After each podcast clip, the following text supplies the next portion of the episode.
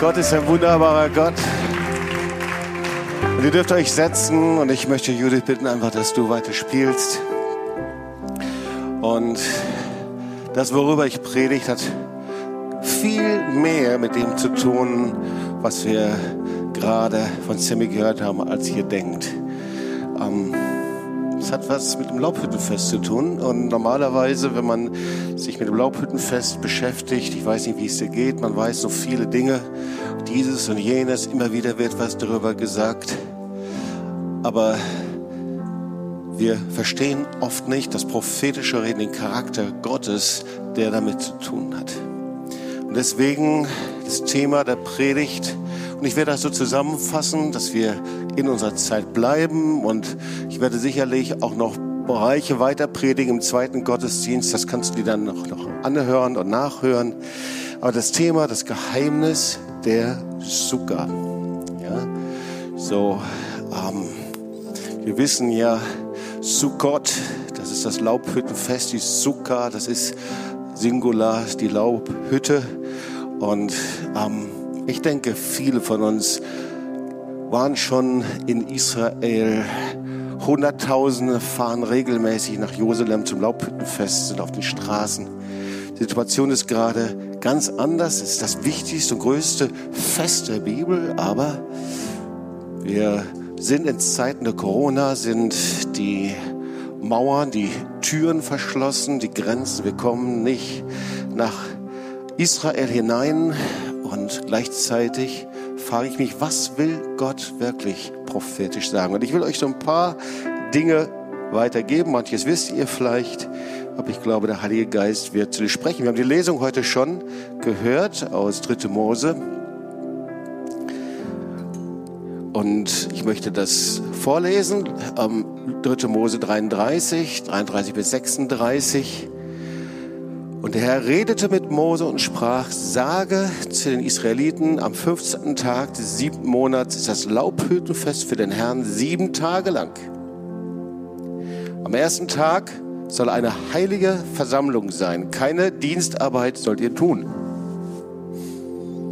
Sieben Tage sollt ihr dem Herrn Feueropfer darbringen. Am achten Tag sollt ihr wieder eine heilige Versammlung halten und sollt Feueropfer dem Herrn darbringen. Es ist eine Festversammlung keine Dienstarbeit sollt ihr tun.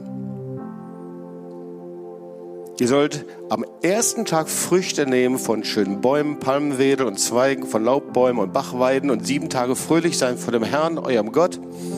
Und sollt das Fest dem Herrn halten, jährlich sieben Tage lang. Das soll eine ewige Ordnung sein bei euren Nachkommen, dass sie im siebten Monat so feiern. Sieben Tage sollt ihr in Laubhütten wohnen Wer einheimisch ist in Israel, soll in Laubhütten wohnen, dass eure Nachkommen wissen, wie ich die Israeliten habe in Hütten wohnen lassen, als ich sie aus Ägypten führte. Ich bin der Herr, euer Gott. Also erstmal, was wir verstehen müssen, die Feste sind nicht einfach so entstanden, sondern die Feste Israel sind aus dem Herzen Gottes geboren. Sie zeigen etwas von seinem Charakter. Die Feste zeigen etwas von der Erlösung und von dem Heilsplan Gottes mit den Menschen. Und das heißt, sie sind im Himmel designt. Das heißt, alles, was mit diesen Festen zu tun hat, ist nicht einfach eine jüdische Tradition, obwohl es das auch ist, sondern sie spiegeln etwas vom Himmel wider. Sie spiegeln etwas von der Ewigkeit wider.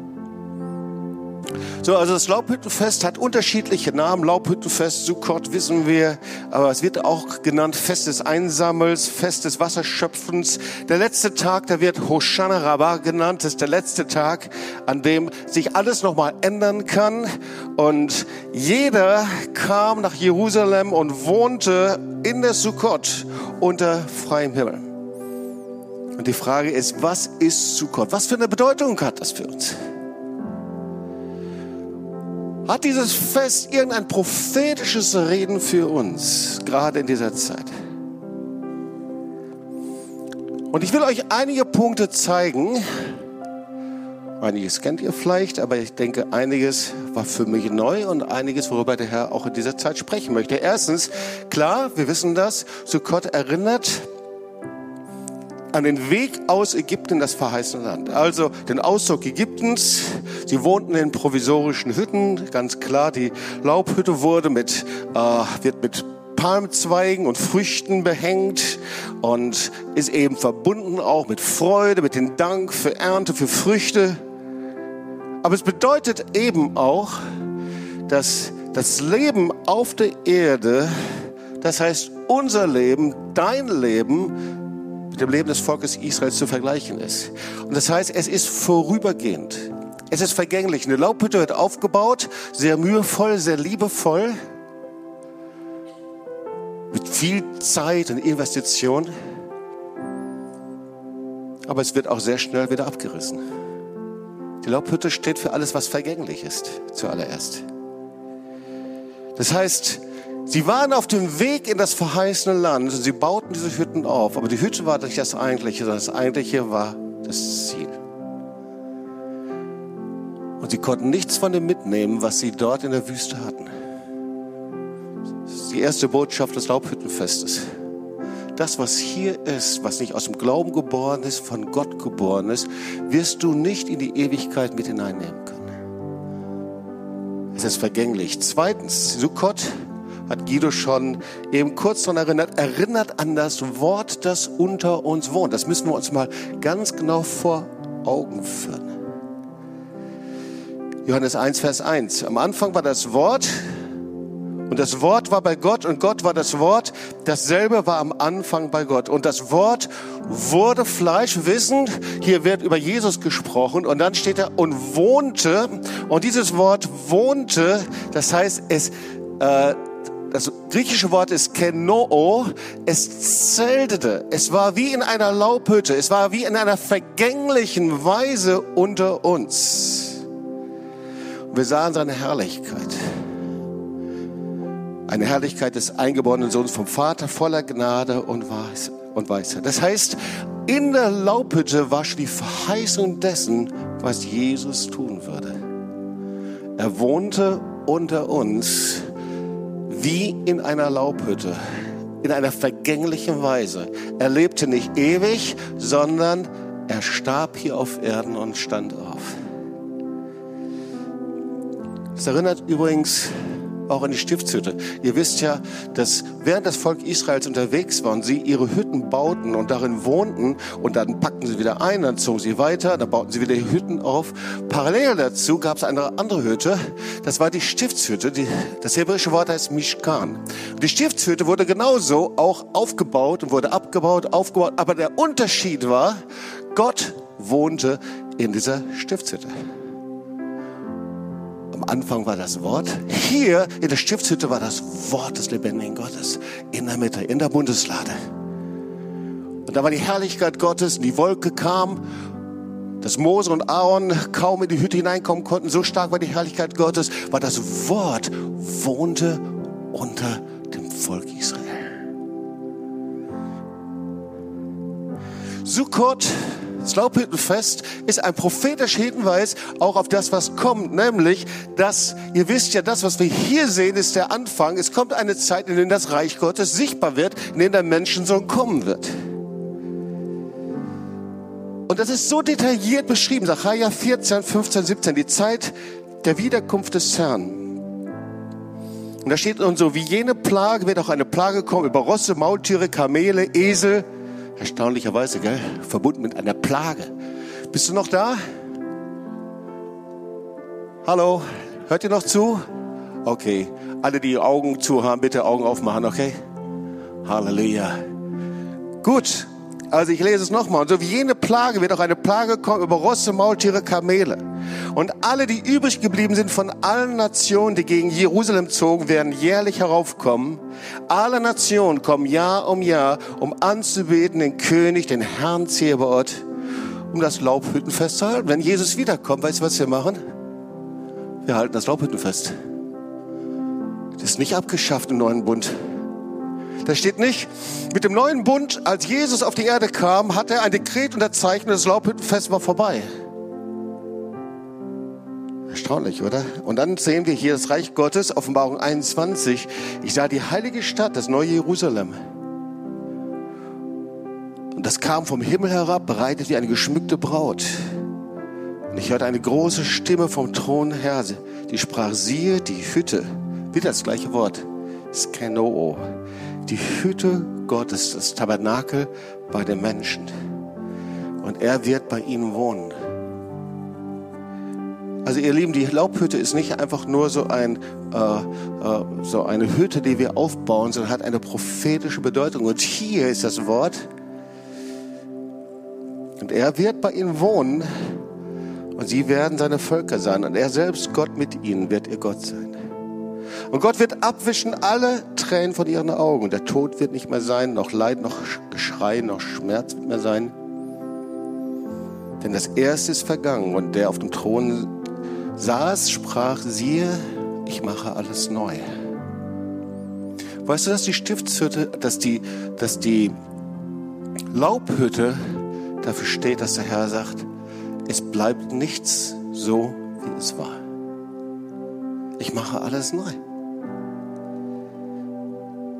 Wenn du mit Gott lebst und mit Jesus lebst und du möchtest gerne den Stand, in dem du gerade lebst, am liebsten so erhalten, sagt der Herr, es wird nicht so bleiben.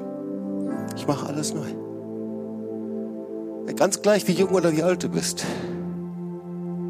Alles, was von Gott geboren wird, bleibt in Ewigkeit. Aber alles, was aus uns selbst kommt, wird in Ewigkeit vor ihm nicht bestehen. Ganz gleich, wie gut es ist. Die schönsten frommen Werke, die tollsten Aktionen, gute Werke, christliches Leben. Kannst du das hören? Kannst du es erfassen? Ich wünsche, dass du es in deinem Geist erfassen kannst. Es wird nicht so bestehen bleiben vor ihm. Es sei denn, es ist aus Gott geboren worden. Es ist von ihm. Es sei denn, du hast es von ihm empfangen und es ist aus ihm geboren. Wenn es nicht aus ihm geboren ist, ist es Stroh und Stroppeln und es ist wie eine Laubhütte, die aufgebaut wird mit Liebe. Aber sie wird wie Stroh und Stroppeln verbrennen, ihr Lieben. Sukkot, die Laubhütte, ist nicht einfach ein jüdisches Kulturgut, sondern ist prophetisches Reden in die Ewigkeit hinein. Sie erinnert an die Vergänglichkeit und Kürze unseres Lebens. Heute bist du noch mächtiger Präsident, ein Virus mehr und alles steht in Frage, ihr Lieben. Heute hast du viel Geld und Kohle und Einfluss. Morgen stehst du vom lebendigen Gott.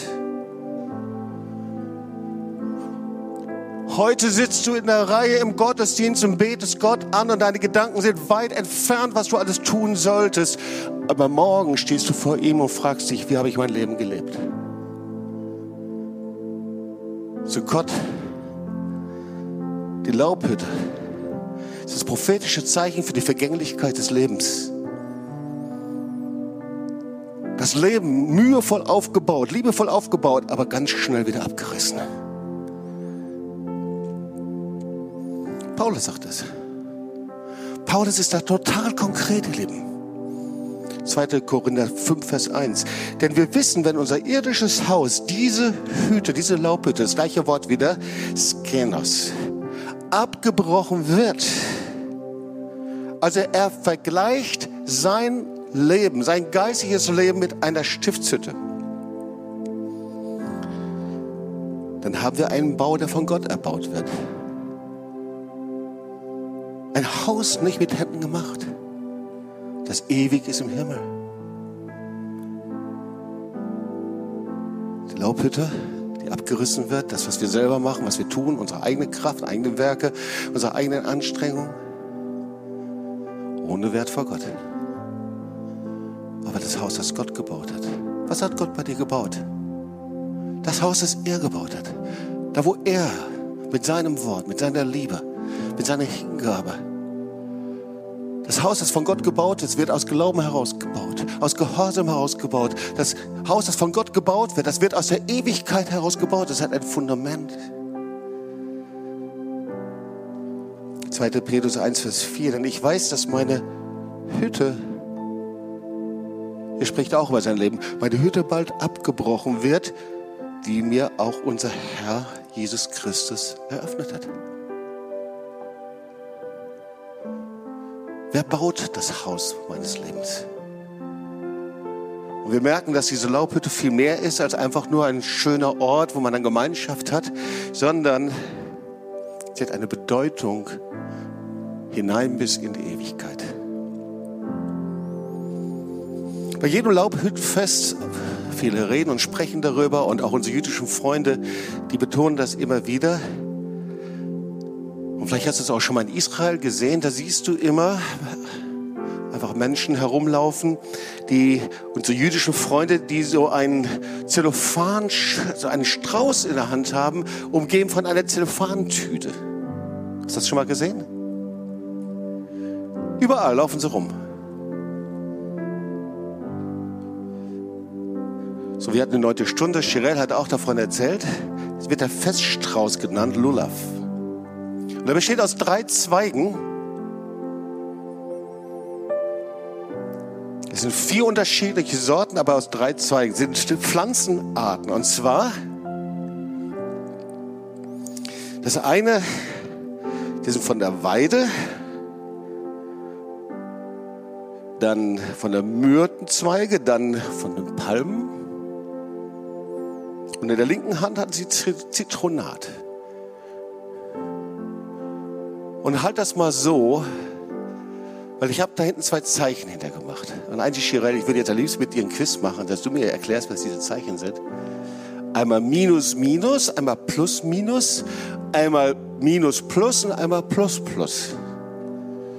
Und zwar von der jüdischen Bedeutung hat jeder Zweig eine besondere Bedeutung, wie wir mit dem Wort, mit der Tora umgehen. Und es geht immer darum, das Wort Gottes hören und tun. Ja, das sind die beiden Sachen, spricht Jesus auch davon. Also die Weide steht dafür, für die Leute, die das Wort Gottes nicht hören und auch nicht tun. Minus, minus. Stopp. Bleibt da, wo, ich, wo wir vorher sind. Die Myrrhe, ich erkläre noch die Zeichen dahinter. Die Myrrhe, die steht dafür, plus minus. Das sind diejenigen, die die Tora, das Wort Gottes hören, zum Beispiel Gottesdienst oder irgendwie sowas, aber dann gehen wir raus und dies nicht tun.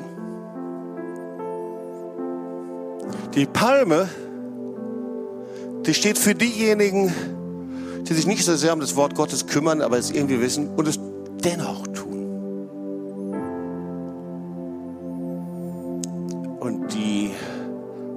Zitronat-Zitrone. Ich kann mir sagen, das ist keine richtige Zitrone. Das steht für diejenigen, die das Wort Gottes, die Torah studieren und umsetzen und tun. So, das sind also die drei jüdischen Bedeutungen. Es gibt aber auch noch eine weiterführende Bedeutung, die gefällt mir auch. Jetzt kannst du das nächste kommen. Die Weide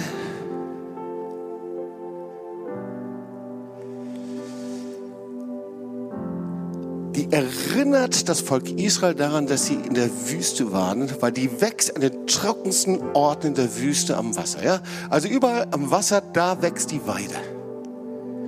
Die Weide erinnert daran, dass Gott uns auch in Wüstenzeiten mit Wasser versorgt. Das zweite, die Myrrhe, die wuchs auch auf den Bergen. Sie erinnert daran, dass wenn wir durch schwierige Situationen gehen, und die Berge kaum zu bewältigen sind, dass Gott trotzdem mit ihnen ist. Und das Dritte ist, die Palme wächst im Tal und erinnert, dass auch in den schwierigsten Zeiten der Herr mit dir da durchgeht.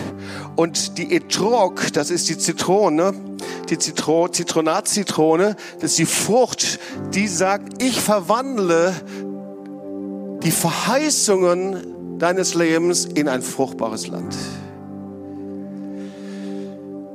So, wir kommen schon in die Zielgeraden der Predigt. Ich habe noch viel mehr, aber da musst du dir halt die Predigt vom zweiten Gottesdienst anhören. Aber hier sind wir an einem ganz wichtigen Punkt. Nämlich, die Botschaft des Laubhüttenfestes ist es, das erste ist, du bist wie Israel auf einem Weg in ein verheißenes Land, okay? Das verheißene Land ist nicht irgendeine Verheißung, sondern es ist das, wenn du und ich, wir irgendwann mal in Ewigkeit vorm lebendigen Gott stehen. Und da ist die Weide. Und der Herr sagt zu dir, ich werde dich in trockenen Zeiten des Lebens direkt an die Quelle führen. Und wenn du hier bist in irgendwelchen trockenen Zeiten, dann sagt der Herr zu dir, Jesaja 35, denn es werden Wasser in der Wüste vorbrechen und Ströme im Dürrenland.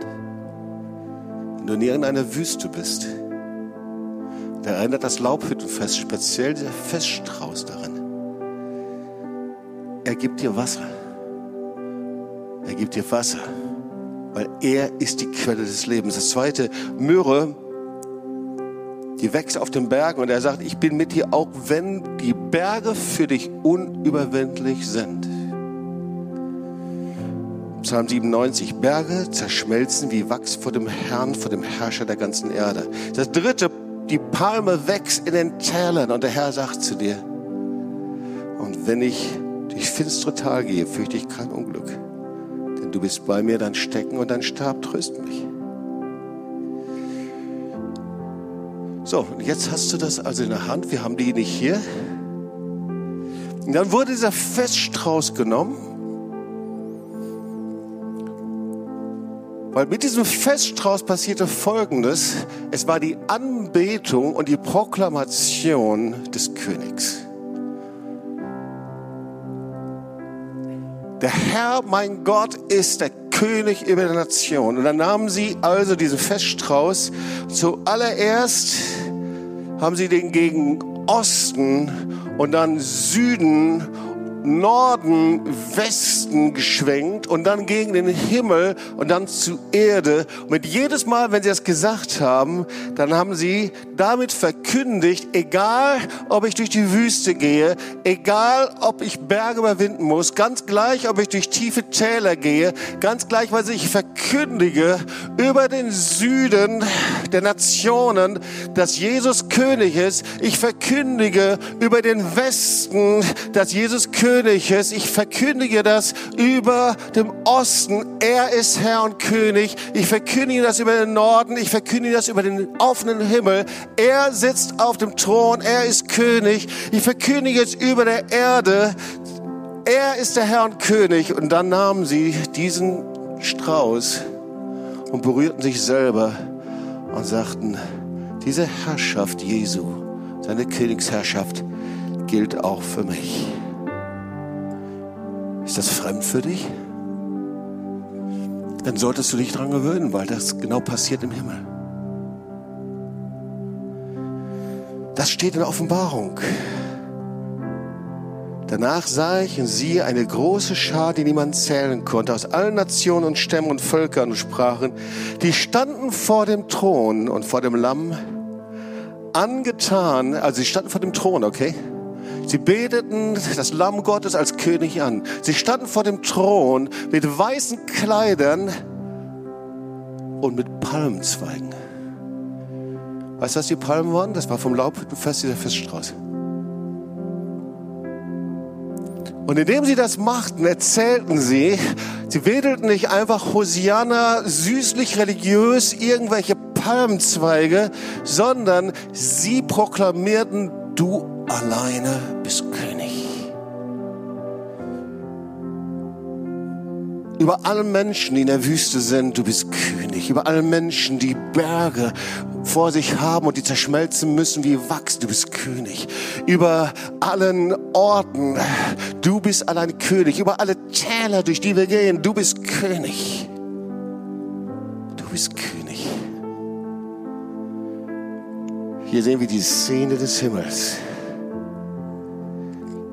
Weißt du, sie haben diesen Lulav in ihren Händen und rief mit großer Stimme, das Heil, die Rettung ist bei unserem Gott, der auf dem Thron sitzt und bei unserem Lamm. Im nächsten Gottesdienst werde ich über das Fest des Wasserschöpfens sprechen und dass Jesus selber mit dabei war, welche Bedeutung das hat und über die Botschaft von Sukkah. Aber ich glaube, dass das, was Gott hier tun möchte, ist genau damit. Lass es mal aufstehen. Wir haben hier durch die starke Botschaft von Sammy, ist ja eigentlich kein Rap, sondern ist ein Zeugnis, hat das unsere Herzen bewegt und wir haben uns gebeugt und haben gesagt, Herr, ich umfasse das Kreuz und ich gebe mich dir ganz hin. Aber ist Jesus dein König? Wie bauen wir unser Leben? Wie baust du dein Leben? Hast du noch deine Reserven, deine Hintertüren vor Gott? Was baust du selber? Was bauen wir selber? Was hat wirklich Bestand vor ihm? Laubhüttenfest ist, nicht ist kein religiöses israelisches Fest, sondern ist das prophetische Zeichen, dass er sagt, alles ist vergänglich. Und das, was du selber baust, wird keinen Bestand haben. Aber das, was ich baue vor dir und durch dich, das bleibt in Ewigkeit. Und das wird nur gehen, wenn